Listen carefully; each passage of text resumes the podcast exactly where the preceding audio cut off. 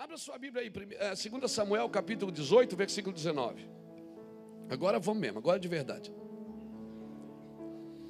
Vamos lá, diz assim: Ora, disse a Imaás, filho de Zadok, deixa-me correr e anunciar ao rei o que o Senhor o livrou do poder dos seus inimigos. Disse-lhe Joabe: Tu não serás hoje o porta das novas. Outro dia as levarás, mas hoje não darás as novas, porque é morto o filho do rei. Disse Joabe a um etíope: Vai tu e dize ao rei o que viste. O etíope se inclinou diante de Joabe e saiu correndo. Insistiu a Imaás: Filho de quem? Filho de Zadok.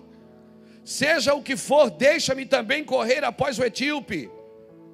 Mas Joabe respondeu: Por que correrias tu, meu filho? Não receberás nenhuma recompensa pelas notícias. Seja o que for, disse Aimás, correrei, disse-lhe Joabe, então corre. Aimás correu pela, pelo caminho das planícies, pelo caminho da planície e passou adiante do etíope. Davi estava sentado entre as duas portas e a sentinela subiu ao terraço da porta junto ao muro e, levantando os olhos, viu um homem que corria só gritou a sentinela e o disse ao rei. O rei respondeu: Vem só, deve trazer boas notícias. E o mensageiro aproximava-se cada vez mais. Então a sentinela viu outro homem que corria e gritou ao porteiro e disse: Olha lá, vem outro homem correndo só. Disse ao rei: Disse o rei, também esse deve trazer boas notícias.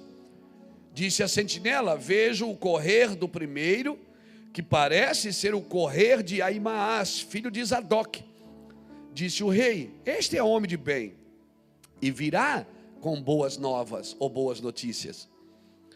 Então gritou Aimaas e disse ao rei: Paz! Inclinou-se ao rei com o rosto em terra e disse: Bendito seja o Senhor teu Deus que entregou os homens que levantavam, levantaram a mão contra o rei, meu senhor. Perguntou o rei: Vai bem o jovem Absalão? Respondeu Aimas: ah, Eu vi um grande alvoroço quando Joabe mandou o servo do rei e a mim teu servo, porém não sei o que era. Amarelou. Disse o rei: Põe-te aqui ao lado. Ele se pôs ao lado e esperou.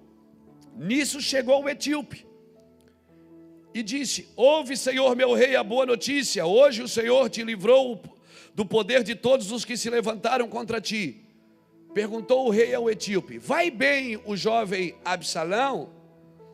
Respondeu o etíope: Sejam como aquele jovem, os inimigos do rei, meu senhor, e todos os que se levantaram contra ti para te fazer mal.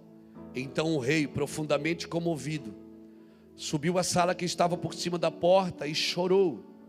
E andando dizia: Meu filho Abisalão, meu filho, meu filho Abisalão, quem me dera que eu morrera por ti, Abisalão, meu filho, Abisalão, meu filho. Aleluia. Espírito Santo, nós queremos louvar o nome de Jesus. Senhor Deus, estabelece o teu reino nas nossas vidas, Senhor. Que Yeshua reine sobre nós, como sempre foi da Sua vontade. Que o Teu nome seja glorificado em nossas vidas, Pai. Em nome de Jesus. Queridos, eu queria falar disso. Quando você carrega a palavra de Deus. Essa palavra Deus me deu essa semana lá em, em Uberlândia. Debaixo de muita pressão debaixo de muita intimidação. E nos últimos dias, assim, posso dizer nos últimos meses, eu tenho sentido assim um, um espírito de intimidação, tentando parar algumas coisas que Deus está fazendo em mim e através de mim. Mas, irmãos, hoje eu entendo por que, que eu vivi na rua, por que, que por causa do o porquê do sofrimento, o porquê da solitude, Hoje eu entendo o porquê que eu e Iraci tivemos que passar tantas coisas que a gente passou juntos, necessidades, privações, guerras, intrigas, nosso casamento pendurado muitas vezes por um fio. Se não fosse a graça de Deus e o amor que Deus nos deu um pelo outro, que essa mulher apaixonada por mim é um negócio extraordinário. Se não fosse isso, é, eu só estou falando de mim para que você entenda o, o, o que eu quero dizer nessa noite. Se eu não tivesse sido talhado, cicatrizado, marcado pela dor, marcado por traição, marcado por angústia, marcado por rejeição, marcado por abusos de palavra, eu, eu sofreria mais, confesso. Mas eu entendo, irmãos, por que, que eu tive que passar. Porque à medida que você vai passando em alguns lugares, ou você fica duro ou fica maduro. Ou você, ou você se torna um homem ruim, que não acredita em mais ninguém, que não confia em mais ninguém, que fecha o coração para toda profecia, que fecha o coração para todo mundo. Ou você se torna um homem maduro, apaziguador, compreensivo, lidando com graça com os mais fracos, lidando com ternura com os mais fortes, ouvindo coisas muitas vezes engolindo. Você nunca vai andar num caminho de unção sem engolir sapo. Você nunca vai andar num caminho de relacionamento de salto alto. Relacionamento se anda descalço, querido.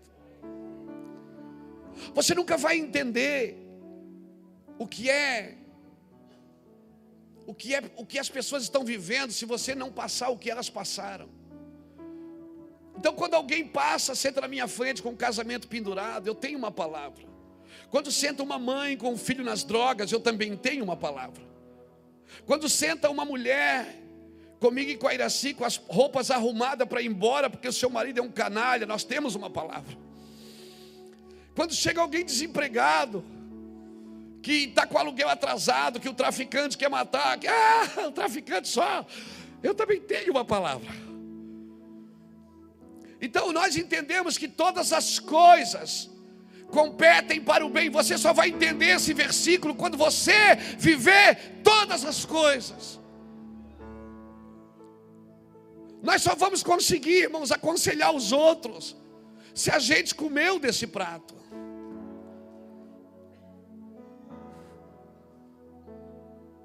Não existe, querido, trono sem cruz. Não existe. Você pode ser filho de Zadok, você pode ser filho de sacerdote. Sabe quem era Zadok? Zadok era a tribo, a linhagem que Ezequiel 44. Deus deu uma palavra que os filhos de Zadok, eles deveriam ser separados. Eles eram homens separados, eles tinham uma vida separada. Eles não serviam no templo, eles serviam no altar. Eles eram o único capaz de entrar no Santo dos Santos e oferecer ao Senhor o sacrifício. Eles eram uma linhagem sacerdotal escolhido a dedo pelo Senhor. E aqui nós estamos lidando com um filho de Zadok, Aimaas, um homem que amarelou diante do rei. Cutuca alguém que está perto de você, diga assim, querido, se você carrega uma palavra, você não pode amarelar. Se você carrega uma palavra, você não pode amarelar diante do rei, porque um dia você vai estar diante do rei e você vai ter que liberar o que você carregou. Eu estou lidando aqui com um filho de Zadok, Aimaas, que tem o um nome. Estou lidando com outro que não tem o um nome, é só um etíope. Da tribo, da, da, da nação de Cuxi, descendente de Cão, neto de Noé. Eu estou lidando com uma família que nasceu para ser abençoada e uma família que nasceu para ser amaldiçoada. Os dois carregam a mesma verdade. Só que um amarelou. Sabe qual é a diferença? É que a Imaás correu pelas planícies. O Etíope correu pelos planaltos, correu pelos montes. Ele saiu primeiro e chegou por último. Querido, não fica olhando para as pessoas que estão chegando primeiro. Isso não tem valor algum. Presta atenção nessa corrida para a eternidade. Não ganha quem chega primeiro, ganha quem chega com a palavra sem titubear. Ganha quem não vai, tornando a graça inútil no caminho. Ganha essa corrida quem não negocia as verdades do rei. Aí Maas correu pela planície. Chegou primeiro, saiu por último e chegou primeiro. E às vezes, irmão, eu vou falar uma coisa para você. Às vezes a gente vê as pessoas sendo abençoadas. Já aconteceu isso com você? De você, puxa, você faz tudo certinho. E você num negócio parece que não vai, irmão. Parece ter um, uma cabeça de cavalo enterrada ali. Como diz os mais antigos, né? E o cara outro, você olha para o lado, está fazendo tudo errado. Mas parece que ele chega primeiro. Você olha diz, cara, mas esse cara chega primeiro. Mas quando chegou diante do rei, ele disse, o rei perguntou, e daí? E o meu filho? Ele disse, ah, ah, ah rapaz, deu um alvoroço, eu não, eu não vi. Viu sim. Ele sabia, ele, ele, ele ficou com medo de falar. Querido Evangelho, nós não somos justiceiros. Nós não viemos aqui domingo para maltratar as pessoas com a palavra. A palavra não é, apesar dela a Bíblia dizer que ela é uma espada de dois gumes que separa a alma do espírito, ela não é um porrete para bater nos outros. A palavra de Deus é uma carta de amor de um pai para o seu filho. Por isso você vai ler em Provérbios muitas vezes: Filho meu, filho meu, filho meu, filho meu, filho meu. Se você ler a Bíblia como um filho, ela vai fazer bem para você, e ela vai fazer bem para quem te ouve. A palavra de Deus não é um pau que você sai por aí dando paulada nos outros, por isso que ela precisa me abrir no meio e me curar. Porque quando eu estou lidando com pessoas, eu, sei, eu tenho que ser simplesmente querido simplesmente amável, simplesmente abençoador.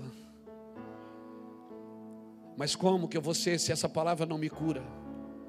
Se ela não me curou, você acha que Deus vai curar alguém através de mim? Se essa palavra não foi vida para mim, você acha que ela vai ser vida através de mim? Não. Nessa noite, eu tenho uma palavra no meu coração para dizer a você: não negocie as verdades no caminho. Não negocie as verdades. Um dia você vai ter que estar diante do rei. E, e, você vai ter que dar conta do que você carregou, de todas as informações que Deus colocou no seu espírito. Agora, eu vou dizer uma coisa: antes de pegar essa espada para furar alguém, fure você primeiro. Fure, pega ela e enfia em você. Porque a primeira pessoa a ser transformada e curada tem que ser você. O problema é que a gente acha que quando sabe algumas letras, alguns versículos, tem algumas informações. Irmãos, o querer carregar uma informação não é suficiente. Joabe alertou, disse a não precisa, já, já vou mandar um etíope. Vou mandar um etíope. Eles tinham medo de falar para Davi. Porque Davi falou para Joabe, não toca no meu filho.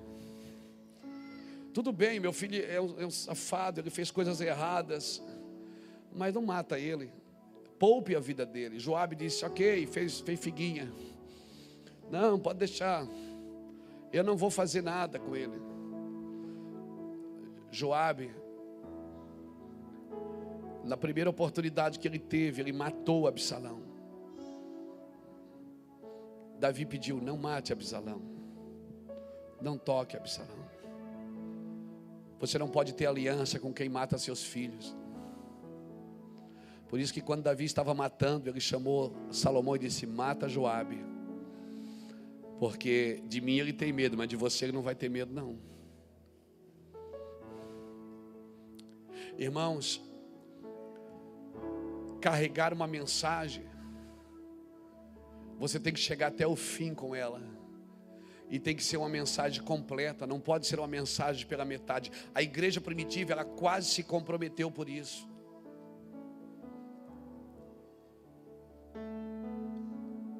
Às vezes as pessoas veem a gente com uma igreja um pouco maior, com uma roupinha um pouco melhor, sapato novo, bonito, né? Vê a gente com um carro um pouco melhor que ganhou. Acho que a gente se desviou do propósito. Irmãos, eu carrego uma mensagem. A mensagem que me libertou das drogas, ela está no meu coração, ela é a mesma, ela não mudou. Deixa eu falar uma coisa para você. Deus quer te abençoar. Ele quer te abençoar. O problema não é Deus te abençoar, o problema é o que, é que você vai fazer depois que Deus nos abençoa. Depois que Deus nos abençoa, o que, é que nós vamos fazer com aquilo? Se você carrega uma palavra, você tem uma palavra. Não vá pelas planícies. Você vai chegar primeiro. Você vai chegar mais rápido, mas você vai quebrar processos. Não quebre os processos. Esses dias eu estava me perguntando por que, que Elias e Moisés se encontraram com Jesus no Monte da Transfiguração. Eles eram homens de montes. Elias era do Carmelo, Moisés era do Sinai, e Jesus vivia nos montes. Homens de montes se encontram nos montes. Amém? Conversa de homens de montes é conversas altas. O problema é quando é você de monte e conversa com gente de planície. Aí ele não entende o que você carrega. O problema, irmãos, não preste, não empreste seus ouvidos para críticos. Ouve quem está nos montes. Ouve quem carrega o mesmo encargo que você. Se você fosse aconselhar com alguém, essa pessoa tem que ser pelo menos melhor do que você.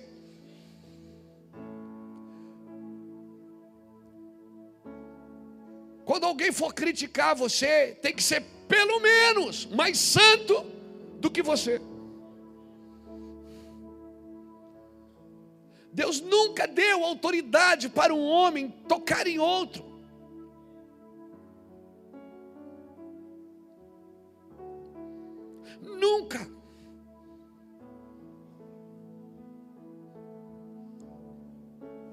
Se você é profeta, se você é um edificador da casa do Senhor, se o Senhor te levantou para isso, a primeira coisa que tem que ser edificada é a sua vida. É a sua vida. Por isso que quando Deus chamou Gideão, ele diz: pega o boi do teu pai e derruba primeiro os altares da casa do teu pai. Nós não podemos sair dessas portas, derrubar o altar lá dentro, sem derrubar, derrubar o altar lá fora, sem derrubar aqui dentro. Não adianta eu vir aqui domingo derrubar altar, se eu não estou derrubando os altares da minha vida.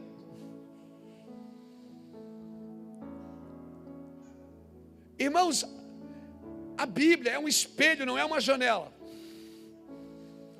Quando você olha para ela, quando você senta com a Bíblia, é para ver você, não é para ver mais ninguém. Aleluia! Ah, Deus me deu uma palavra, é para você, infeliz, não é para mim não. É para você essa palavra.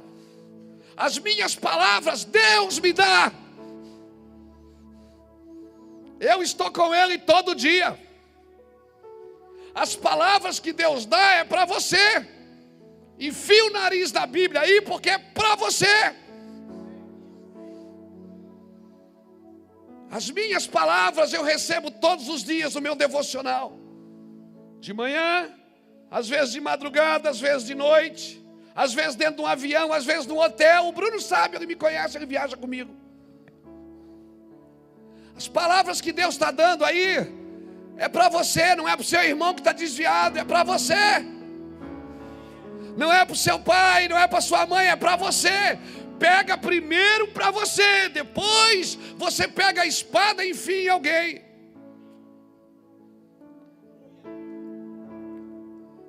Não pode amarelar, irmão. Quando Deus coloca uma palavra no seu espírito. Quando Deus coloca uma palavra no seu espírito. Ó, essa palavra é para um rei. Irmão, a palavra para um rei e a palavra para um mendigo, se ela é de Deus, ela tem o mesmo peso. Aleluia. Porque se a palavra é para o mendigo, o mendigo pode virar rei, e o rei pode virar mendigo. Por isso ela tem o mesmo peso.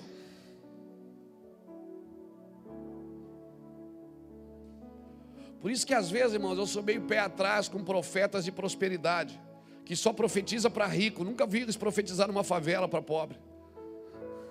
Só profetiza para quem tem dinheiro para ver se rola uma ofertinha.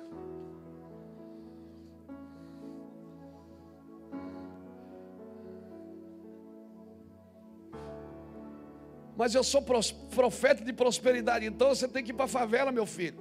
É lá que precisa de prosperidade. As pessoas estão desempregadas, os homens estão indo para a cadeia, as mulheres estão perdendo seus filhos. Você tem que ir para lá mudar a situação daquele ambiente, daquele lugar. Nós temos que pregar a mensagem que Deus coloca no nosso espírito, irmãos, para esses dias. Ela é primeiro para nós, ela tem que cortar a gente. É para você a palavra. Quando você abre a Bíblia, olha, essa palavra aqui é para um, é o meu chefe. Essa aqui agora é. Essa aqui agora é para minha irmã. Não, essa aqui é. Cara, esse cara precisa dessa palavra. Não, quem precisa é você. Irmãos, a Bíblia é um espelho. Quando você olha, a primeira pessoa que tem que aparecer nela é você. Aleluia. Então você tem legalidade para tocar os outros e curar os outros. Você recebe essa palavra? A Bíblia é curadora. Ela tem que curar você. Porque Deus quer nos tornar profetas. Deus quer levar a gente para a rua para curar a gente. Deus quer levar a gente para o hospital para curar a gente. Você sabia que hoje crente não pode mais ir no hospital orar? Você sabia disso? É uma luta. Crente agora não entra mais em hospital. Por quê? Porque tinha crente fazendo culto lá no hospital, curando os doentes. Mas quem estava lá estava doente. Não respeita a autoridade, não respeita o, o silêncio. Porque eu estou com Deus aqui, Deus está comigo e faz o que quer. Aí o pessoal foi lá e cancelou, ninguém mais pode ir no hospital. E agora só entra com carteirinha. Às vezes Deus está abrindo porta e nós estamos fechando. Nós estamos fechando por quê? Porque nós carregamos uma verdade. E quando chega na hora, nós tetubiamos. Nós fracassamos. O rei olhou para a imagem e disse: O que, é que, que, é que você tem para mim, a imagem? Não, rei, foi vitória, ganhamos a guerra. E aí, o meu filho? Ah, ah, ah, eu não sei, é, deu um alvoroço. Daqui a pouco chega, ele diz: então fica aqui para o lado. Fica aqui para o lado. Você quer ficar para o lado? Você quer ficar para o lado, irmão? Você quer ter, Deus vai ter que esperar alguém vir depois de você, porque você não vai liberar o que, que carrega? Não, você não quer ficar para o lado. Eu também não quero. É por isso que eu saio da minha casa toda semana para botar para fora o que Deus colocou para dentro. Porque só essa igreja aqui não me suporta. Eu tenho que botar para fora. Eu preciso de mais gente ouvindo. Eu preciso expressar o que Deus fala. Eu não quero ficar de lado. Eu não quero Deus ter que dizer assim: fica aqui de lado, vou esperar o outro chegar, porque você não está com a verdade inteira. Não, levante sua mão e eu profetizo que você não vai ficar de lado, não. Você não vai ficar de lado, amém? Você não vai ficar de lado. O que você carrega, o que você carrega, não vai precisar de outra geração para falar o que você deixou de falar. Por favor, você não precisa deixar de falar. Respeite as fases. Primeiro é Deus, depois é você. Primeiro você ministra em Deus, depois Deus ministra para você, e depois você ministra para alguém. Eu profetizo que você não vai ter que ficar de lado porque alguém. É, ah, ah, ah, eu fiquei com medo de falar. Não, você não pode ficar com medo de falar. Essa semana um homem me confrontou e eu achei aquilo o máximo. Eu prefiro lidar com gente que me confronta do que com gente falsa. Eu prefiro lidar com gente que olha na minha cara e diz: Ó, oh, pastor, eu posso falar uma coisa para você? Pode. Azul não fica bem para você. Pastor, ó, oh, pastor, Tá bom, vamos discutir, vamos estudar, nós somos crentes. Eu prefiro lidar, eu sou assim, irmão, eu prefiro lidar com quem olha a minha casa, pastor, pode dizer uma coisa? Pode, ó, oh, pastor, pastor, amém, querido, vamos orar por isso. Do que com pessoas falsas. O que é que pastor, o que é que você acha do pastor? Não estou falando de mim, não, estou falando, isso não, não aconteceu comigo, estou dizendo que, que pode acontecer. Amém? E se acontecer também não estou nem aí. Eu fui talhado para apanhar mesmo. Mas é melhor você lidar com pessoas assim, amém? Com pessoas que param na sua frente e falam algumas coisas. Mas lembrando sempre o seguinte: para você falar alguma coisa, sua vida tem que estar, pelo menos, em ordem.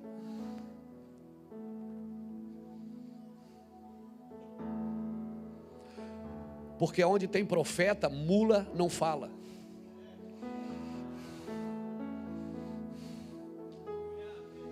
Se o profeta está alinhado, a mula fica quieta. A mula só fala se o profeta estiver desviado. O galo só canta se o apóstolo for mentiroso. Porque senão, galo, fica aí no puleiro, meu filho. Nós precisamos entender isso, irmãos. Amém. Nós precisamos de ordem na casa do Senhor. São todos profetas? Não. São todos apóstolos? Não. São todos mestres? Não. São todos evangelistas? Não. São todos pastores? Não. São todos obreiros? Não. Mas são todos santos. E todo santo tem o direito de falar. Mas como respeitando as fases, eu só falo se a minha vida estiver em ordem. Alô?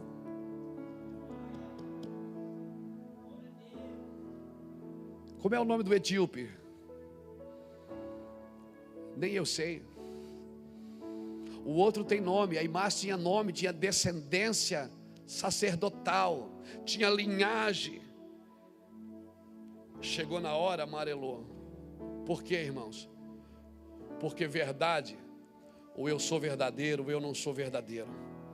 Não é a minha linhagem que me torna verdadeiro. Ou eu sou, ou eu não sou. Nos próximos dias, Deus vai carregar você de palavras, de palavras verdadeiras. Mas por favor, não anda nas planícies, não facilita. Anda nos altos. Nos altos. Compartilhe com quem está no alto e quem está embaixo, pastor? Quem está embaixo você serve. Vós que sois mais forte, a Bíblia diz o quê? Se você sabe que alguém está pior do que você, pega a bandeja, enche, enche de alimento e leva lá. Quem é, é pior do que você, você serve. Eu não estou dizendo que você tem que menosprezar, não, irmãos. Estou toda, todo mês eu estou aqui na, no restaurante com os moradores de rua, para nunca esquecer de onde Deus me tirou comendo ali a comida que as irmãs voluntariamente fizeram, as queridas irmãs que estão ali toda semana. E às vezes de noite, estamos lá na beira rio comendo, com uma autoridade da cidade. E isso não muda os nossos corações de quem somos. Aleluia. Se uma roupa bonita deixa você diferente, se um carro melhor deixa você diferente, quer saber de uma coisa? Dinheiro e fama não mudam as pessoas, só mostram o que elas sempre foram. Quer saber quem é uma pessoa? Dá dinheiro para ela. Quer saber quem é uma pessoa? Dá fama para ela. Aí, aí você vai ver. Se mudou os amigos, mudou a companhia.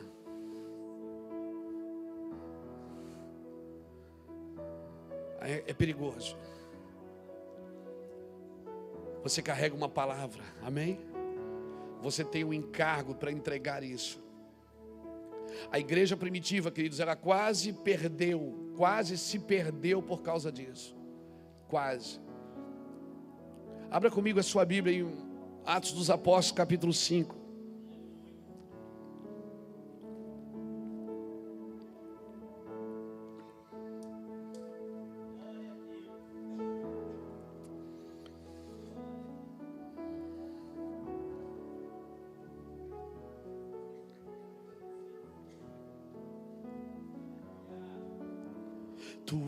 A minha rocha, a minha segurança, meus lábios sempre te exaltarão. Aleluia, te louvo, pois sei que sobre todos és Senhor.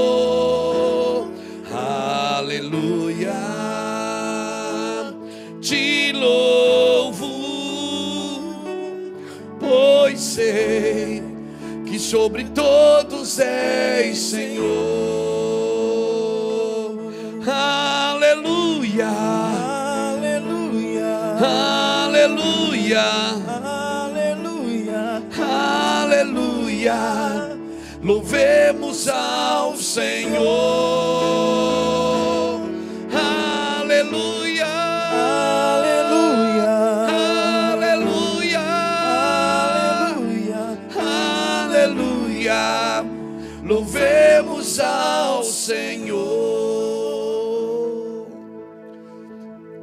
Dos Apóstolos, capítulo 5, versículo 12, diz assim: Muitos sinais e prodígios eram feitos entre o, entre o povo pela mão dos apóstolos, e estavam todos unanimemente no pórtico de Salomão.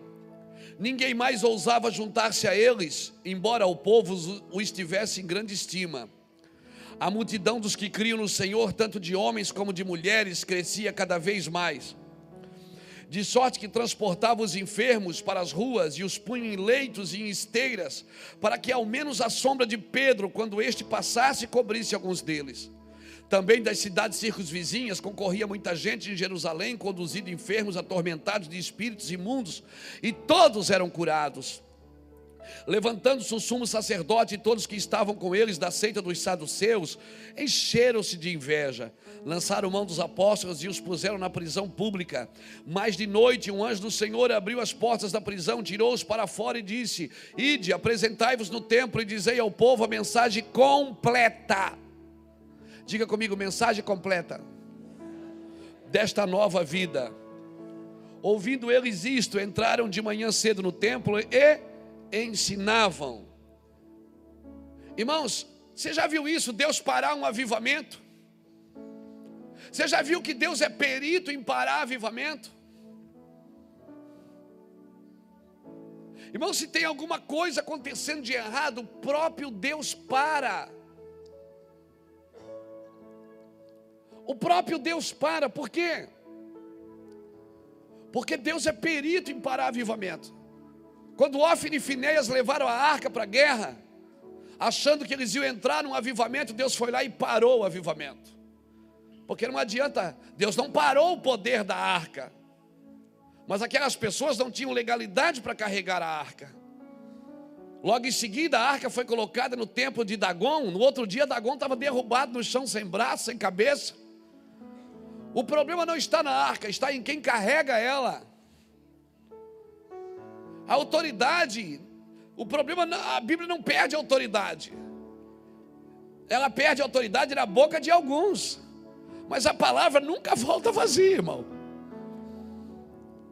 Deus parou a igreja primitiva aqui. Irmão, você imagina, vinha caravana de todos os lugares para a sombra de Pedro curar. Você imagina, Pedro ia passando, as pessoas se jogavam no chão para que a sombra dele curasse. Eu fico imaginando se essa sombra fosse do Jeová. Curava de cinco em cinco. Jeová é um irmão que nós temos aqui e parece um guarda-roupa de seis portas, irmão. Ele é enorme. Irmãos, vinha gente de todos os lugares. Você viu aqui o avivamento? Sabe o que aconteceu aqui? Ananias e Safira tinham acabado de morrer. E o que era para virar terror, virou avivamento. Ananias e Safira morreram dando oferta. Você já viu alguém morrer dando oferta? Já viu? Pois vai ver. Ananias e Safira vieram trazer uma oferta, morreram. Começou a haver um temor na igreja. O que era o temor? Eles tinham um zelo sobrenatural. O povo amava a igreja, mas ninguém entrava nela, com medo. A Bíblia diz: embora o povo tivesse grande estima, ninguém ousava juntar-se a eles. Você já viu aquele negócio? O cara passava na frente, mas ficava com medo de entrar. Ele ia perto, mas ficava com medo de tocar, porque ele sabia, a igreja era tão santa, que se o cara tocasse nela, ele tinha que entrar. E vinha gente de todo lugar, caravana de longe, irmão. Caravanas de longe, para que ao menos a sombra de Pedro, quando passasse, curasse alguns deles. Avivamento. Meu Deus, sombra curando. Deus diz: não está legal. Todo mundo feliz, menos Deus. Deus diz: não, não está legal, não está legal. Isso aí vai virar bagunça. Deus parou todo mundo. Botou todo mundo na cadeia. De noite, Deus levantou, permitiu que eles fossem presos. De noite, foi um anjo na cadeia. E diz assim: Ó, vou soltar vocês agora, agora vocês voltem lá e ensine o povo a mensagem completa. O que faz de uma mensagem uma mensagem completa? Quando ela ministra em Deus, ministra em você e ministra através de você. Quando você quer pegar ela só para ministrar nos outros, ela não é completa na sua vida. Ela só é completa na sua vida quando você usa essa palavra para ministrar no coração de Deus, falando as verdades que está aqui. Deus, isso, o Senhor é isso, o Senhor é aquilo, Senhor, eu sou assim. Quando essa palavra ministra em você, ela te corta, separa a alma do espírito, abre você no meio. E depois, quando Deus diz, agora pronto, vamos costurar. E aí Deus coloca ela na sua mão e torna você uma carta viva. Sabe quando que eu sei que a mensagem é completa? Quando eu me tornei a mensagem. Quando eu me tornei a mensagem, não é mais quando eu falo dela, mas quando eu me torno ela. Uma carta viva, escrita e lida em nossos corações. Por isso o cristianismo é a única religião, vamos dizer assim. Não gosto dessa palavra, não, mas Vamos aqui só para clarear. É a única religião que não tem um livro paralelo. Toda religião tem um livro paralelo à Bíblia. O cristianismo não tem. Porque ele tem cartas vivas. Nós somos cartas vivas. Enquanto eu e você não nos tornarmos cartas vivas, a mensagem ainda não está completa. De vez em quando Deus vai ter que parar a gente e colocar na cadeia. De vez em quando Deus vai ter que dar uma paradinha. Você diz, mas por que está acontecendo isso? Deus te parando, para quê? Para que a mensagem se torne completa na sua vida. E quase que eu mergulho aqui agora, aleluia. Aí você diz, puxa, mas por que estava indo tão bem? Deus parou, para quê? Para que a mensagem se torne completa na sua vida. Quantas pessoas já foram paradas por Deus aqui? Por favor, levante sua mão aqui, levanta o pé, levanta a cabeça, levanta alguma coisa aqui, irmão. Isso. Quantas pessoas já foram paradas por Deus? E hoje você entende que foi Deus que parou, mas na hora você não entendeu. Na hora você disse: Ah, não, está amarrado, Satanás, capeta do inferno. foi Deus que te parou para que a mensagem se torne completa na tua vida, querido. Para quando você chegar diante do rei, o rei dizer: O que é que houve, Luiz? Foi isso, isso e isso. Seu filho morreu.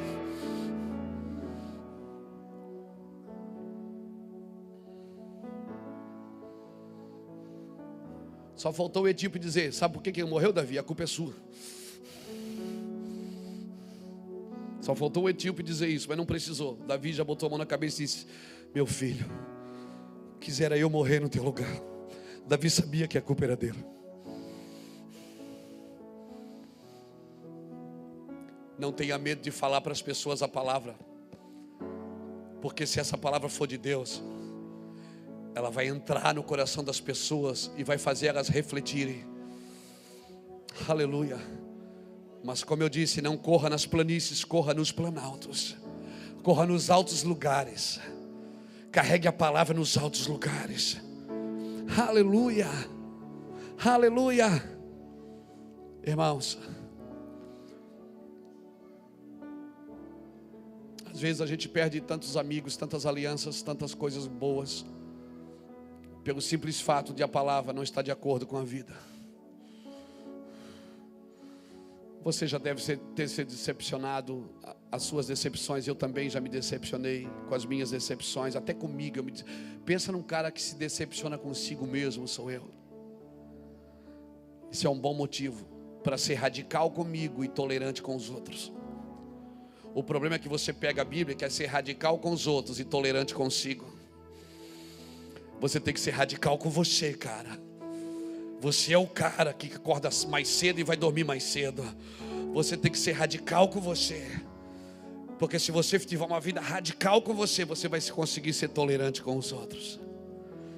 Mas se você levar a vida de qualquer jeito, você vai querer ser radical, você vai querer transferir esse radicalismo para os outros. Prego assim porque te amo. Prego assim porque vejo em vocês eu vejo aqui nessa igreja, nessas cadeiras, homens e mulheres sentados que querem mais do que um culto, que querem mais do que uma benção, que querem mais do que uma promessa, querem mais do que coisas ungidas. Falo assim porque vejo o exército diante de mim todos os domingos.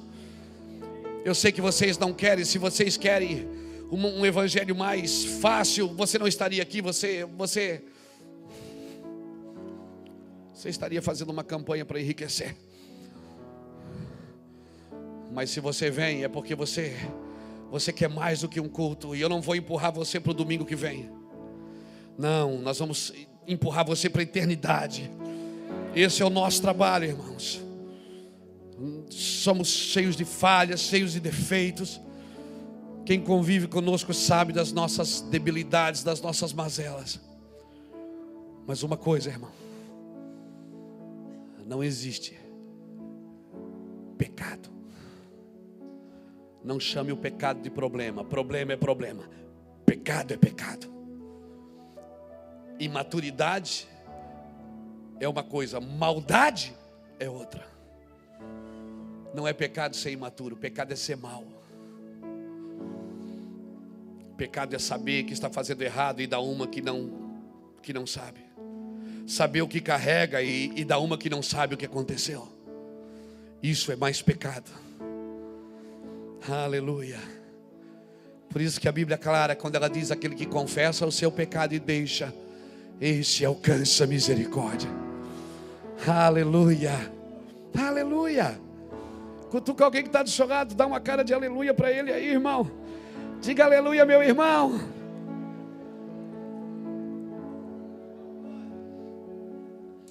Existe uma doença silenciosa em nossos dias chamada apostasia.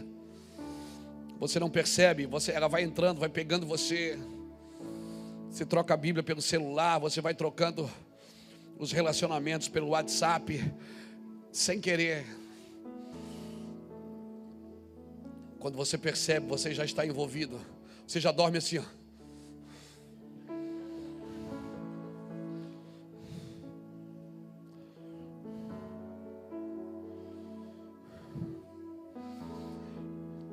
Deixa eu falar uma coisa para você, querido. Com o coração encharcado de amor. Até onde você quer levar seu cristianismo?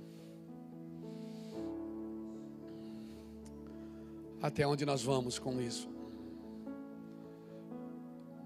Se nós não pararmos algumas coisas agora e, e voltar para o colo de Deus.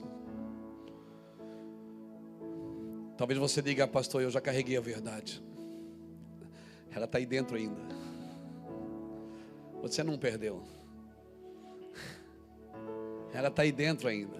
Em casa você não perde, você só não sabe onde colocou. É só acender a luz que você vai achar a dracma que perdeu. Seja intenso com Deus. Seja intenso. Leia a Bíblia mesmo, mesmo quando você não queira. Ore mesmo quando você não tem vontade. Fique lá Se não sair palavras da sua boca, que saia lágrimas. Que não saia lágrimas, que saia críticas. Se não sair críticas, que saia alguma coisa, ó. saia gemidos. Mas insista, fique lá, insista, insista. Insista, eu vou dizer de novo: insista, você está carregado das verdades que o mundo precisa. Mas respeite, a mensagem tem que ser completa, não adianta fazer sombra para os outros. Pedro, não adianta você fazer sombra e curar os outros, vem aqui. De madrugada o anjo disse: voltem lá. Por que, que o anjo não foi pregar? Porque isso não é trabalho de anjo, é trabalho de crente. Quem tem que pregar é os crentes, não é anjo. Quem tem que dar testemunho é os crentes. Botou todo mundo na cadeia, reuniu todo mundo, tá todo mundo aqui, tá? Tá, tá aqui. Daí o anjo disse: Ó, oh, gente, tá tudo muito bom, avivamento, tá maravilhoso. Agora, voltem lá e preguem a mensagem completa desta nova vida. Ok, vocês podem curar os enfermos, vocês podem expulsar os demônios, Ok, Pedro, tá tudo legal, a sua sombra pode continuar curando sem problema. Mas ensine o povo a mensagem completa desta nova vida. A Bíblia diz que amanhecendo no outro dia, eles entraram no templo e ensinavam. Por isso que avivamento sem Bíblia para mim é entretenimento. E entretenimento é o substituto diabólico de um avivamento. Toque em alguém que está perto de você e diga assim: ó, não negocie o que você carrega. Não negocie o que você carrega. Não negocie o que você carrega. Diga para ele se mudar aqui fora, mas não mude você aqui dentro. Mudou o ambiente aqui fora, mas não muda você aqui dentro. muda a cidade que eu vou, muda o ambiente, muda a congregação, muda a denominação. Se eu tiver que botar uma bermuda e uma camiseta, eu ponho, porque eu sou, eu sou tranquilo.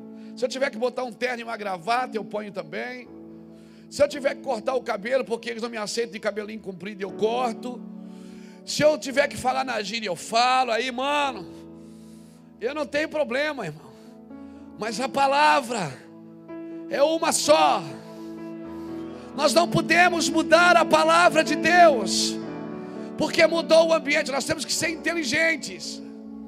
Paulo chegava e dizia assim em Atenas: Paulo, quem é teu Deus? Paulo olhou, tinha uma estátua que não tinha nome. Ele disse: Ó, oh, é, esse aqui, ó. É o cara sem nome. Era uma estátua, irmão. Era uma estátua. Na Grécia, em Atenas. Era uma estátua grega o Deus sem nome. E Paulo disse: O meu Deus é esse. Se tivesse um judeu ali, matava Paulo, não precisava nem do diabo.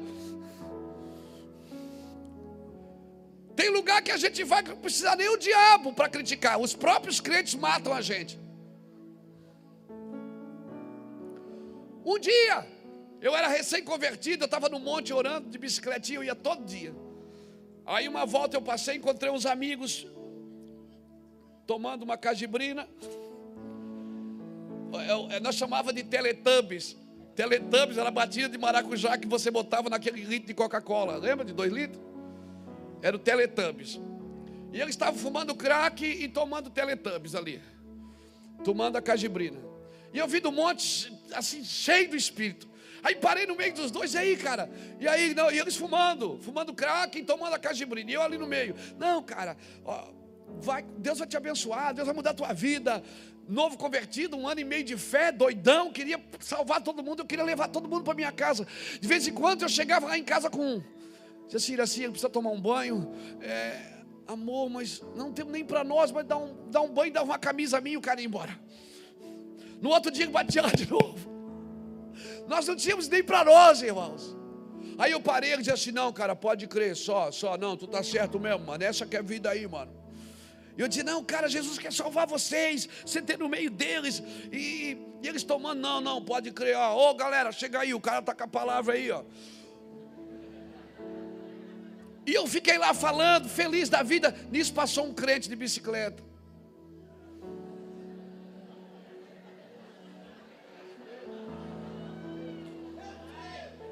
Aí passou um crente de bicicleta. No outro dia, o meu pastor me chamou. Luiz, viram você usando droga essa madrugada? Bicho desgraçado. É assim. Agora escuta o que aconteceu. Um daqueles jovens, no outro dia foi na minha casa. Que eu convidei ele para ir para a casa de recuperação. Nós não tínhamos ainda, eu levava nas casas de recuperação dos outros irmãos. O Djalma. E ele falou: Ô menino, tu me leva? Eu digo: levo, cara. Levamos ele para a casa de recuperação. Ele ficou quatro meses na casa de recuperação, entregou sua vida para Jesus, voltou para o Senhor e saiu da casa de recuperação, voltou a trabalhar. No terceiro ou quarto dia de trabalho, ele caiu de, um, de uma escada e morreu. Se eu não tivesse parado lá, irmão,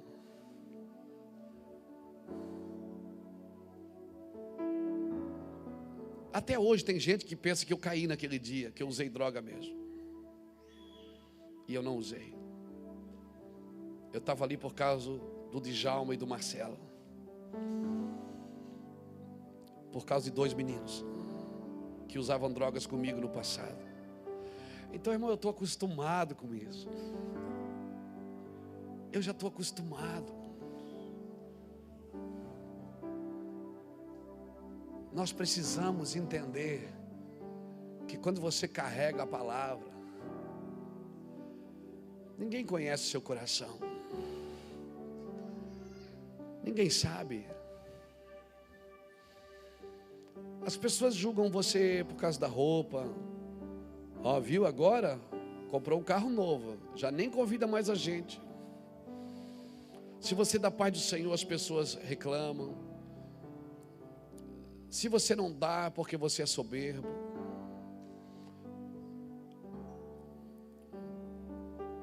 Se você não cumprimenta é porque você é soberbo. Se você cumprimenta é porque é orgulhoso, viu? Só para cumprimentou só para se mostrar. Irmão, pessoas são pessoas. Por isso nós precisamos estar carregados de amor para entender o porquê que elas fazem isso. Se você já venceu algumas mágoas, ajude quem ainda está carregando as suas. Se você já venceu alguns rancores, ajude ainda quem está carregando os seus. Ajude, irmãos. Estar com aqueles adolescentes hoje lá foi uma lição de vida para mim. Eu vi adolescentes ali que eu vi na igreja pequenininho. Eu vi adolescentes ali que eu apresentei aqui quando nasceu. E eu vou fazer o casamento deles. E eu vou apresentar os filhos deles. E as pessoas vão continuar falando, irmãos.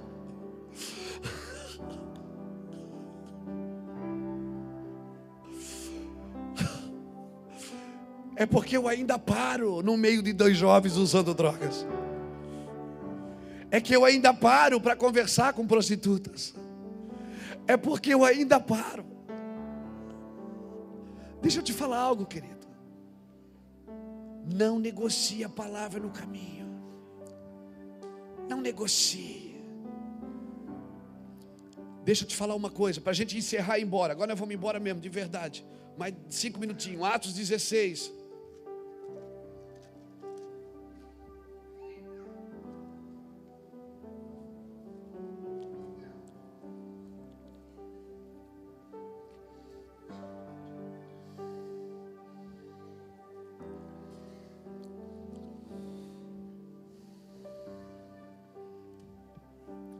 Atos 16, versículo 16.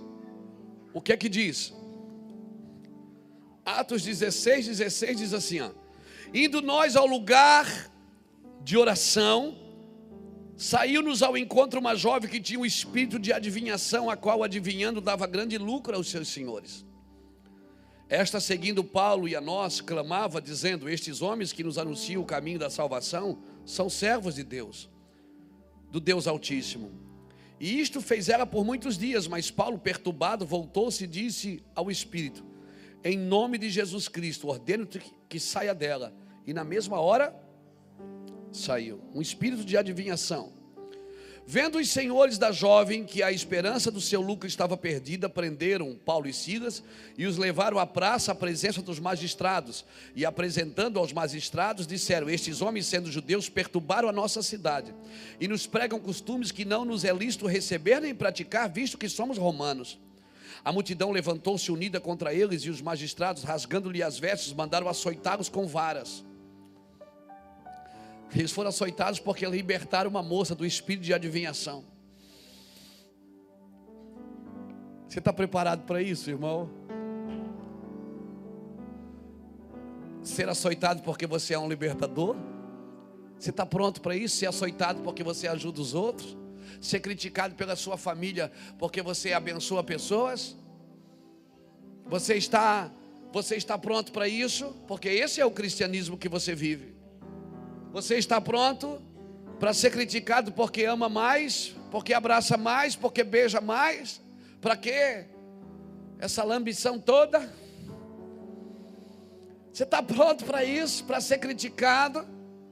Só porque você é um libertador e ajuda os outros e quer servir todo mundo e quer compartilhar do seu salário? E a sua esposa aceita, porque vocês dois são uma só carne. Aí você chega com o salário e casa morto, sentindo de dar sempre aquele, sempre aquele, sempre aquele. Ah, meu Deus, você está pronto para isso? Vendo os senhores da jovem que a esperança do seu lucro estava perdida, prenderam Paulo e Silas. Tá, tá, tá, já li. Versículo 23. Havendo-lhes dado muito açoite, lançaram na prisão, mandando o carcereiro que guardasse com segurança. Ele, tendo recebido tal ordem, lançou-os no cárcere interior. Olha, homens perigosos têm que estar presos no cárcere interior. Muito perigoso, armado, cada um com uma bazuca. Esses homens são são homicidas. O diabo sabe com quem está lidando, meu irmão. Ele sabe que não dá para brincar com um crente que busca o Senhor crente tomahawk assim, crente míssil, ele tem que ir para o cárcere interior mesmo. É perigoso deixar ele no pátio. Ele foge. Vamos lá. E tendo recebido tal ordem, lançou no cárcere interior e lhe segurou os pés no tronco.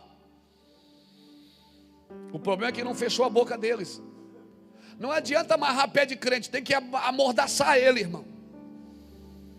Porque crente não adianta amarrar o pé, amarrar a mão se deixar a boca dele aberta, ele ainda profetiza, ele ainda adora, ele ainda determina. Hum.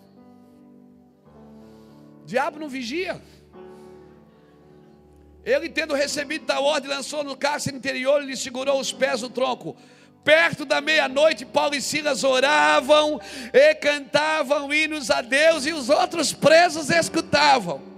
De repente sobreveio um terremoto tão grande que os alicerces do cárcere se moveram, abriram todas as portas e foram todos soltos os grilhões.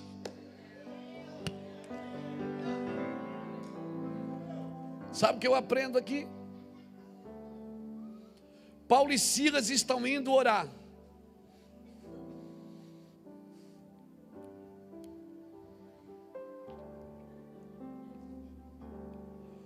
Paulo e Silas estão indo aonde? Eles estão indo na, orar. Eles acordaram para ir orar. Vamos orar, vamos, vamos orar. Foram orar, estão indo. No caminho, todo dia tem uma jovem que vai atrás, dizendo: Que homem abençoado. Irmão, te falar uma coisa. A gente costuma expulsar demônio de quem nos critica, não de quem nos elogia. Por isso nós temos que estar alinhado com o Senhor. A mulher dizia: Meu Deus, que homem abençoado, que mistério, oh poder de Deus. E aquilo perturbou Paulo. Irmão, se tem elogio que te perturba, sai daí. Sai daí de elogio que te perturba. Amém? Elas, todo dia Paulo e Silas estão indo orar, aquela mulher atrás, meu Deus, que homem abençoado, que meu Deus, que coisa mais linda. Aleluia. Na hora, Paulo e Silas, Paulo olhou e disse: Eu te repreendo, Satanás. Por causa daquilo, eles foram levados em praça pública. Aquela mulher dava lucro para os seus donos. Ela tinha um espírito de adivinhação. E ela dava lucro. Profeta não dá lucro, mas adivinhar dá lucro, irmão. Naquele dia, Paulo e Silas foram açoitados em praça pública, rasgadas suas roupas, foram levados para a prisão no cárcere interior, prenderam ele nos pés para quê, irmão? Dois homens desarmados. Só que o diabo esqueceu de amordaçar. Eles estavam indo aonde? Eles estavam indo aonde? Orar. O que, que eles fizeram na cadeia? Oraram.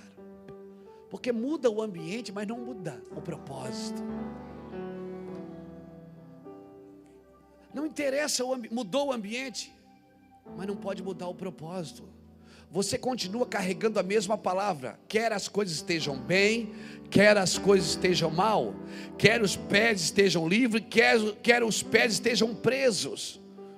Você não pode negociar o que você carrega, porque mudou o ambiente, mudou o ambiente, mudou a palavra. Não, não mude a palavra. A palavra é uma só. Eu fico imaginando Paulo e Silas.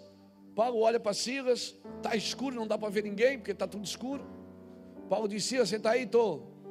E aí, Paulo, o que nós vamos fazer? Puxa um dó maior aí. Dó maior é. A alegria está. No... É dó maior é esse, não, né? Não. A alegria está no coração. E aí os outros presos começaram a ouvir. Você está entendendo? Que às vezes para os outros presos ouvir, Deus tem que te prender.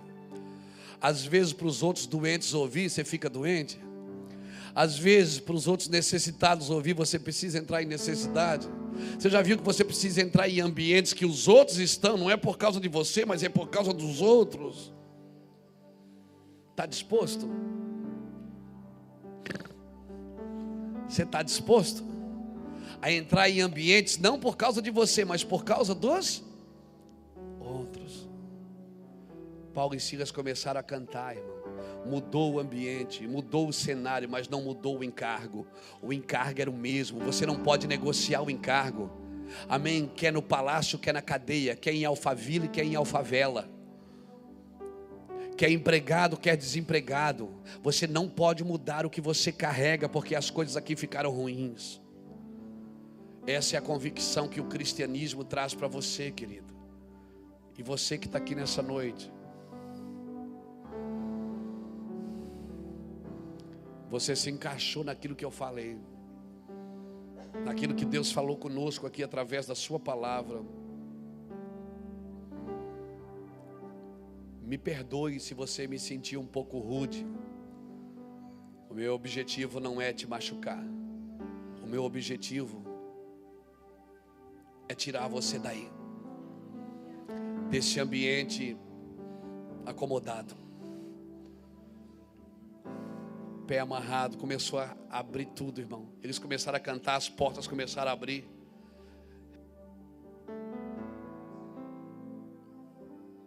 Oh, oh, oh, oh, oh. O carcereiro, quando viu que as portas estavam abertas, ele pensou: eles vão me matar. Ele mesmo pegou a espada para se matar. Paulo gritou lá de dentro: Não faça nada contigo, porque todos nós estamos aqui. Porque quem é livre não precisa fugir de lugar nenhum. Se eu sou livre, eu sou livre em qualquer lugar. Eu não preciso fugir de nada. Se você já é livre, você não precisa fugir. Aleluia. Quem está livre não precisa fugir, querido. Você que está aqui nessa noite que ainda não entregou sua vida para Jesus, você precisa desesperadamente entregar o teu caminho nessa noite ao Senhor. Deus quer carregar você com encargos. Deus vai colocar palavras no seu coração, palavras que vão curar você e vão curar pessoas através de você. Você que está aqui nessa noite, você que ainda não entregou sua vida para Jesus, hoje é a sua noite sai do seu lugar e vem aqui na frente, me deixa orar com você antes da gente terminar. Se você quer render a sua vida para Cristo hoje, pastor, eu quero, eu quero esse Deus, eu não quero mais viver do meu jeito, eu quero viver do jeito de Deus.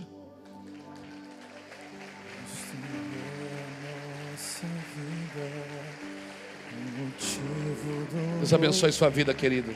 O Senhor vai mudar a sua vida, viu? Louvado seja Deus.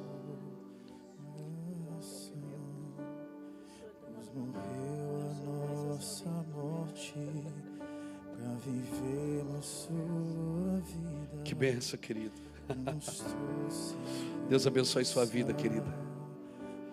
Aleluia. Se esse foi só o seu trabalho na terra, já valeu a pena.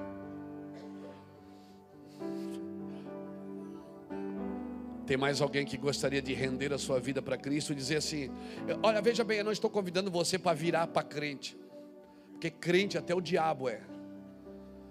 Eu estou convidando você para render a sua vida aos cuidados de Jesus, para que Jesus mude a sua vida, transforme a sua vida, para que hoje você diga assim: ah, eu quero mudar Jesus como meu, eu quero que Jesus seja o meu Senhor e meu Salvador. Tem alguém aqui nessa noite ainda? Nós precisamos orar. Eu quero orar com você. Canta isso, Bruno, canta isso. Nos trouxe grande salvação.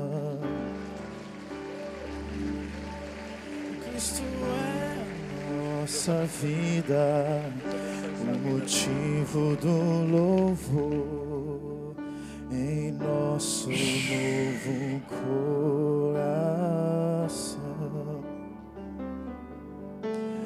Pois morreu a nossa morte para vivermos sua vida. Nos trouxe grande sal. Alguém abraça essa mulher. Não tem jeito, ele pega a gente por dentro. Ele pega a gente por dentro, a gente esquece que tem mil e poucas pessoas aqui. Ele pega a gente por dentro, a gente esquece que está ao vivo pela internet.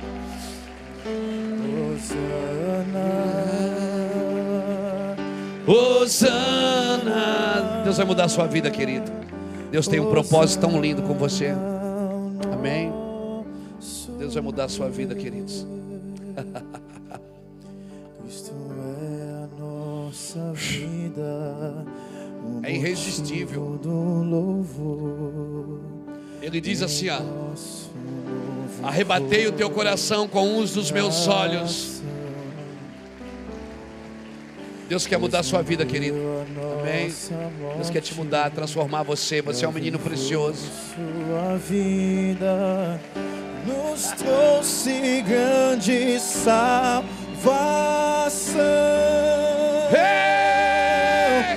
Cristo é a nossa vida, o motivo do louvor em nosso novo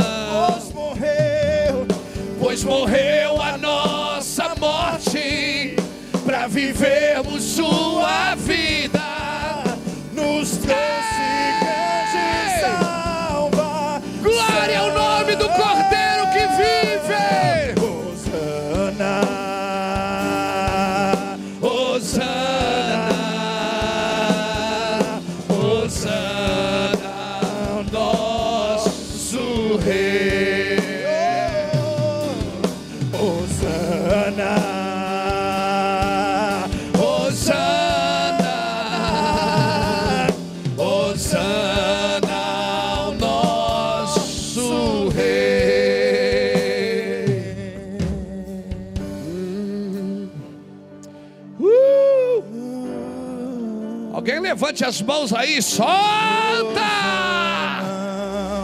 Glória a Deus! Isso é a nossa vida, o motivo do Um. Um dos um dos sinais da presença do Espírito Santo é o seu convencimento. Porque só ele pode convencer uma pessoa dessa a sair do seu lugar e vir aqui na frente sem ter vergonha, passando por cima de tudo, sem saber o que vai acontecer amanhã. Só ele pode fazer isso. Por isso eu não consigo viver num lugar sem salvação. E o, e- e- e o que Deus quer fazer agora é salvá-los para introduzi-los no reino, para que eles também carreguem a Sua palavra, sejam recipientes vivos da palavra de Deus. Estenda sua mão para cá. Eu só sou você, saía daí, vinha aqui e pegava alguém aqui e abraçava e sentia o prazer de orar por uma pessoa que está chegando para Jesus. A igreja não pode perder o cheiro dos recém-nascidos. O melhor lugar do hospital é o berçário. É o lugar, é o único lugar que tem alegria. No hospital é o berçário. O melhor lugar dessa igreja é o berçário. Deus vai mudar a sua vida, querida. Amém? Você crê nisso? Se eu sou você, eu saía aí do seu lugar, abraçava esses irmãos. Pregue o evangelho, irmãos. É só falar a mensagem completa. As pessoas estão com fome de Deus. Aleluia. Senhor, abençoe essas pessoas. Ore com ele a oração da confissão. Ore com eles, ore com eles, por favor. Pastores e pastoras, ore com eles.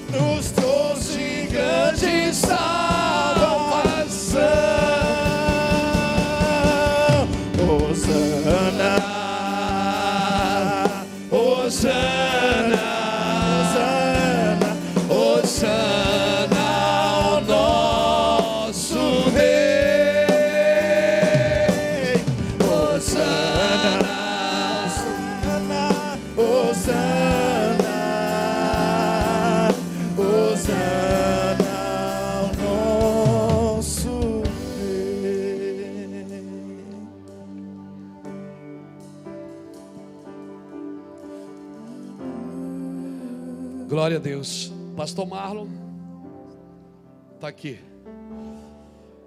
Pastor Marlon, ele vai levar vocês naquela sala ali do lado. Ele quer dar um presente só para vocês, amém? Amém? Segue o pastor Marlon. Irmãos,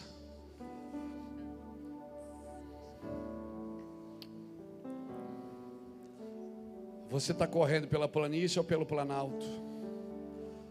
Nos vales ou nos montes? Eu quero orar com você para a gente terminar, amém?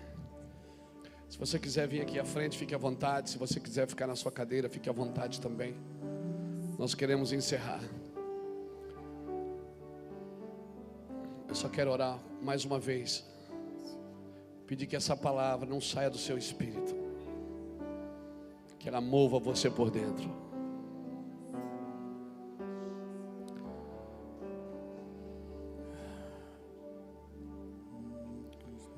Você quiser receber uma oração, sai do seu lugar, vem aqui na frente.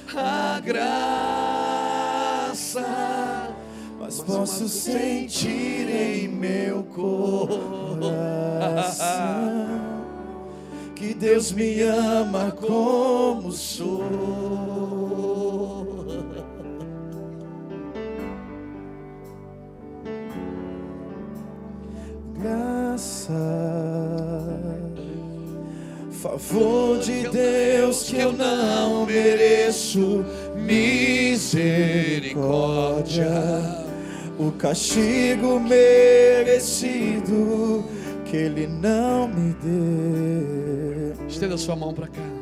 É isso que Senhor, Abençoe esses homens e essas mulheres. Eu peço que o Senhor derrame sobre eles a tua graça, o favor imerecido, Deus. Que as tuas mãos sejam estendidas sobre nós, Pai. Abençoe esses homens, abençoe essas mulheres. Ativa-os, ligue-os, projete-os, Deus. É Envia-os. Levante-os. Em nome do Senhor Jesus, Senhor. Que a graça seja tão vertente nas nossas vidas. Que a graça seja algo tão palpável nas nossas vidas, Senhor. Que o favor imerecido seja reconhecido por nós, Deus, como o teu favor, o favor do meu Senhor. Oh, Espírito Santo, abençoe esses homens, essas mulheres, esses jovens, essas jovens. Abençoe essas meninas, esses meninos. Cobre-os com o teu sangue, Deus. Cobre-os, cobre-os, cobre-os. Leva-os em lugares de graça. Leve-os em lugares que eles parem de olhar as coisas de fora e comecem a olhar para as coisas de dentro, Deus. Dos encargos, das palavras que eles carregam do teu espírito. Rabia sorianda la laba soricanda la laba xerianda la laba. E essa é a causa de eu não ser Manifesta a tua graça, Deus. Manifesta a tua graça sobre essa geração. Cobre-os com o teu fôlego de vida. Cobre o Senhor com graça. Deus maior que sou do universo se preocupa com uma simples poeirinha como eu. Ah, como entender isso? Tua fidelidade é além de tudo que eu conheço. Quero você, Deus. Não consigo entender a graça. Não consigo explicar a graça. Mas posso sentir em meu coração.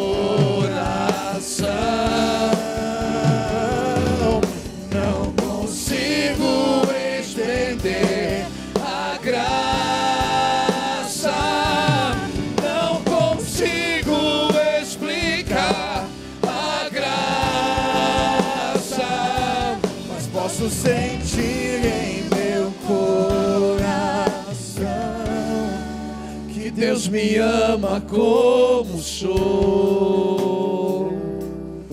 Levante suas mãos, aplauda o Senhor bem forte. Glória a Deus. Glória a Deus. Glória a Deus. Irmãos,